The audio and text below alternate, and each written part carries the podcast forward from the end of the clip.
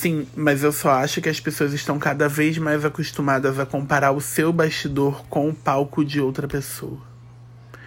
Quando a gente começa a falar, ai, porque fulano é fake, fulano não tem essa vida perfeita. Fulano pode ter uma vida perfeita sim, eu super acredito em vida perfeita. A única questão é que as pessoas estão acostumadas a entender que vida perfeita é ter tudo que você quer, fazer tudo que você quer. E não, não é isso.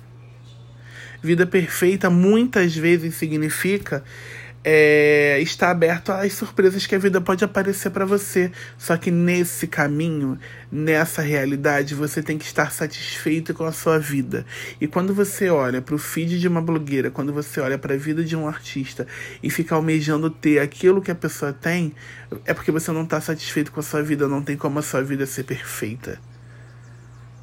Você quer, você quer que a sua vida seja uma sequência de coisas que você gostaria de ter e de coisas que você quer fazer.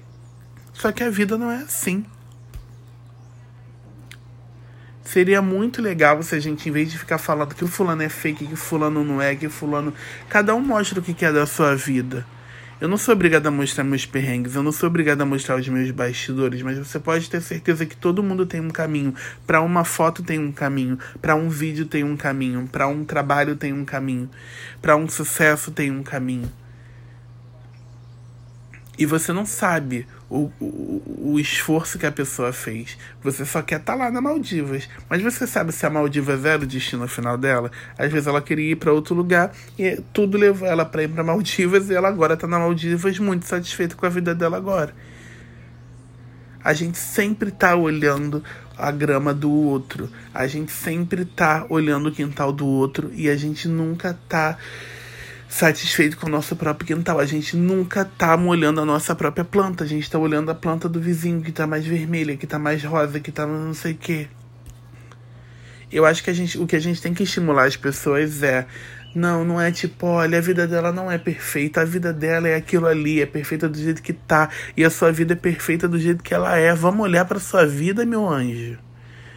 Ah, mas é mole falando isso com você ou com fulano que ganha um milhão. Querida, quantas pessoas são felizes indo pro piscinão de ramo todo domingo com os filhos?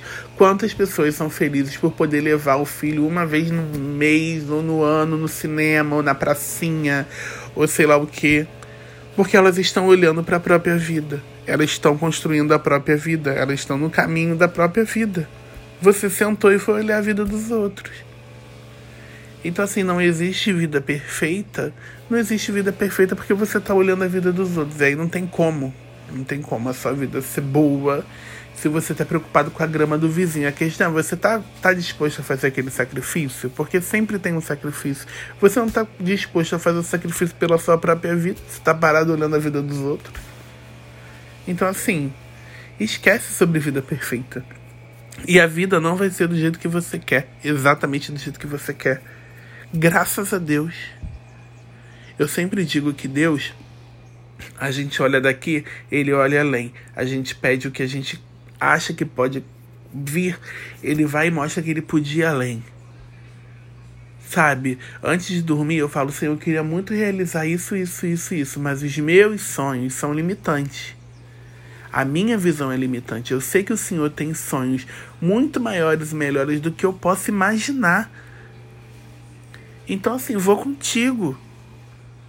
Quando eu era mais novo, eu achava que hoje em dia eu trabalharia na Globo. Eu seria, sei lá, autor ou, ou trabalhava com alguma coisa de criatividade na Globo.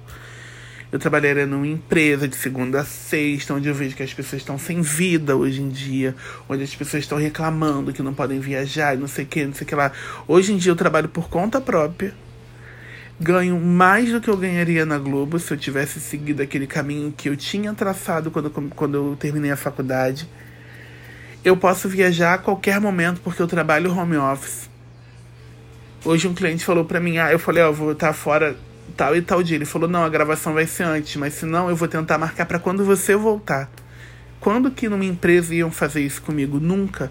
Então, assim, caramba, que bom, que bom que Deus tinha planos maiores e que bom, que bom que eu pude ver isso e posso agradecer isso, porque é assim que a minha vida é perfeita.